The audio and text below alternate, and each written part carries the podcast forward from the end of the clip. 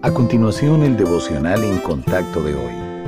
La lectura bíblica de hoy comienza en el versículo 14 de 2 de Corintios, capítulo 5. Porque el amor de Cristo nos constriñe pensando esto, que si uno murió por todos, luego todos murieron, y por todos murió para que los que viven ya no vivan para sí, sino para aquel que murió y resucitó por ellos. De manera que nosotros de aquí en adelante a nadie conocemos según la carne, y aun si a Cristo conocimos según la carne, ya no lo conocemos así. De modo que si alguno está en Cristo, nueva criatura es. Las cosas viejas pasaron. He aquí todas son hechas nuevas. Y todo esto proviene de Dios, quien nos reconcilió consigo mismo por Cristo y nos dio el ministerio de la reconciliación. Que Dios estaba en Cristo reconciliando consigo al mundo, no tomándoles en cuenta a los hombres sus pecados, y nos encargó a nosotros la palabra de la reconciliación. Así que somos embajadores en nombre de Cristo, como si Dios rogase por medio de nosotros. Os rogamos en nombre de Cristo reconciliaos con Dios. Al que no conoció pecado, por nosotros lo hizo pecado, para que nosotros fuésemos hechos justicia de Dios en él.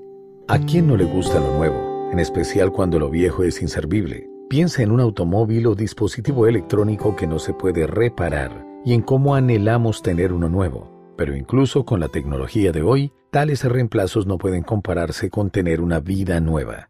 Todos nacemos con una naturaleza pecaminosa que nos aleja de Dios, esclaviza al pecado y condena al castigo eterno. Pero nuestro Padre Celestial entró en nuestro mundo por medio de su Hijo para rescatarnos y nos ofrece una naturaleza completamente nueva. Eso es lo que el Señor Jesús quiso decir cuando habló de nuestra necesidad de nacer de nuevo.